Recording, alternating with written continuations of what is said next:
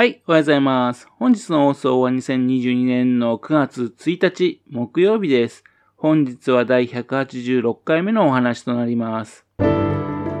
のチャンネルは福島県郡山市在住の特撮アニメ漫画大好き親父のぴょん吉が響きになったことをダラダラと話をしていくという番組です。そんな親父の独り言をお聞きになりまして、もしもあなたの心に何かが残ってしまったらごめんなさい。悪気はなかったんです。不幸にこの番組に興味持ってしまったら、ぜひ今後もごひいきのほどよろしくお願いいたします。おとといですね、福島特撮検定2022の結果が到着いたしました。結果はですね、全問正解。1級とかね、2級とかね、成績によって級があるんですが、全問正解者の級はですね、つぶれや英字級だそうです。しかし、つぶらや英字級っていうのはね、逆にどのくらいかちょっとわかりづらいですよね。えっ、と、友人に伝えたらですね、つぶらや A2 級って返ってきました。確かにね、そういう風にね、わからない人を見たらそう見えちゃいますよね。合格証のね、はがきととですね、それとは別に景品の詰め合わせもいただきました。ありがとうございます。この検定のね、実行委員長である須賀川市長のね、名前入りの合格証書です。ありがとうございます。思わずですね、履歴書に書きたくなりますよね。定年後なんか再就職するときにね、ぜひ履歴書に書き込みたいと思います。ところがですね、この合格証書ですね、なんか焦ってたんでしょうかね。あの福島特撮検定2022だったはずなんですが、なぜかですかね、あの、須賀川特撮検定2022と書かれてるんですよ。かなり忙しかったんでしょうかね。阿武隈地方さんのね、8月21日の記事によりますとね、47問の問題の全問正解者の数は15人だったそうです。というわけで、私はその15人の中の1人ってことになったわけですね。1級のですね、えっ、と、8割以上、ね、40問以上の正解の人の合格率はですね、合格者はですね、32人だったそうです。1問間違えただけでね、1級になってしまうんでね、えー、回答が発表されてからですね、自己採点してみましてね。で、満点だったんで、喜んだんですけども、ただ、なんか入力間違いしてないかなと、ヒヤヒヤしていたんですよね。ですがね、このように合格証書をもらいまして、全問正解ってなってあったので非常に嬉しいです。最初のね、この検定の案内ではですね、全問正解者のうち20名様にっていう話でしたが、問題のがね、難しかったせいですかね、15名しかいなかったのかね、まあ、良い景品が届きました。いただいた景品はね、えっ、と、特撮アーカイブセンターさんのオリジナルのね、スカキングスカ川に現るの台本風ノートです。これ買ってなかったんでね、嬉しいです。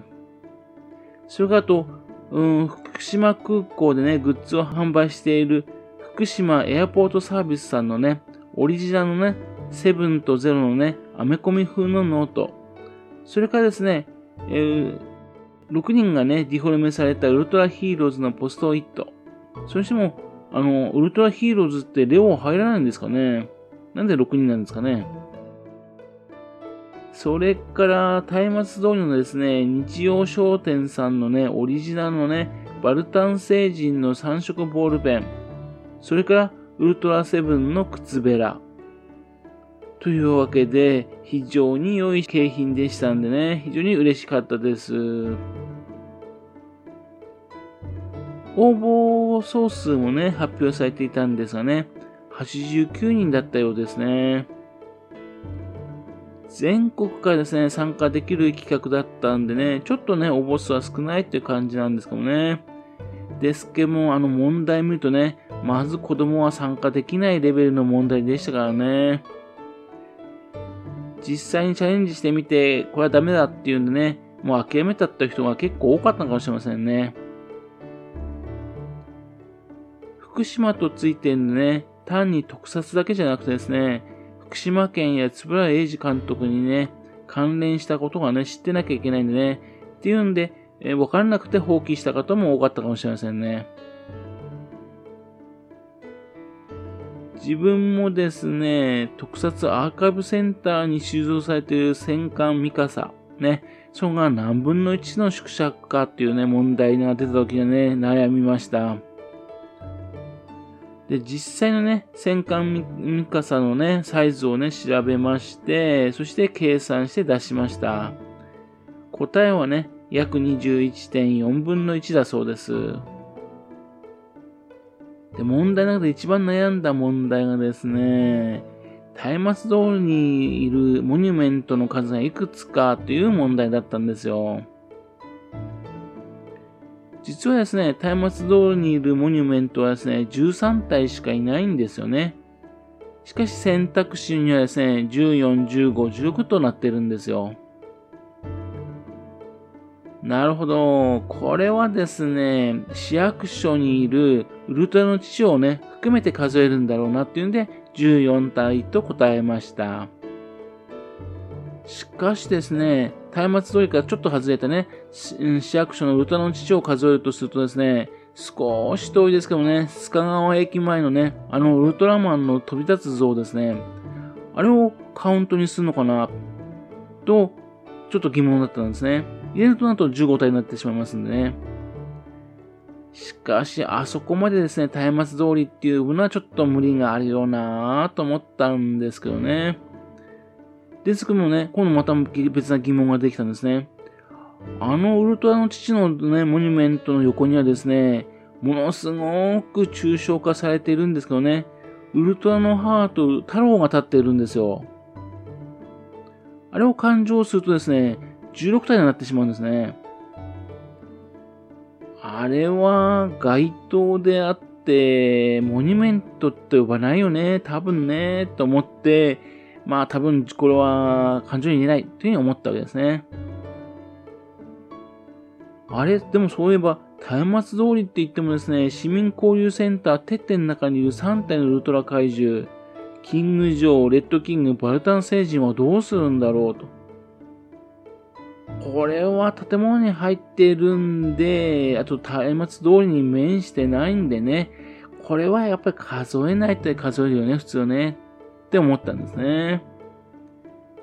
いやいや、じゃあ遠いに並んでるっていうとですね、ウルトラマンパンでおなじみの玉木屋さんの店の中にはですね、130センチのね、あの M1 号製のブルマークのカネゴンのね、ソフビ人形が並んでるんですよ。結構でっかくてね、モニュメントにも見えるんですよね。あれは感情に言えないのかなやっぱり個人のもんですからね。とか、いろいろ悩んだんで、どうにかね、やっぱり出題者の心を読んで14体としました。というので、まあ、正解となったわけですね。なんとかですね、この検定、福島特撮検定2022。ね、これで全問正解となってですね、福島県の特撮について調べてる自分についてのね、自信がつきました。というわけでね、これからもですね、面白い企画をね、えー、ぜひお願いしたいと思っております。ちなみにですね、全く別の話ですけどね、昨日電話かかってきましてね、えっと、あの福島県で活躍されているなすびさんがいらっしゃいますよね。うちらの年代だと電波少年の投稿生活のね、なすびさん。また、あと特撮ファン的に言えばですね、仮面ライダーダブルにウォッチャメンとして出演されていたなすびさん。そのなすびさんの顔が描かれたですね、起き上がりこぼうしがですね、もう少しで我が家に届くという連絡をもらったんですよ。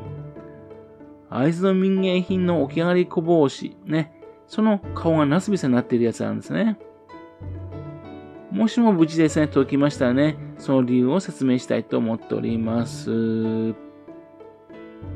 はい。それではまた次回よろしくばペンキスのところの話をお付き合いくださいね。本日もお聴きくださいまして誠にありがとうございました。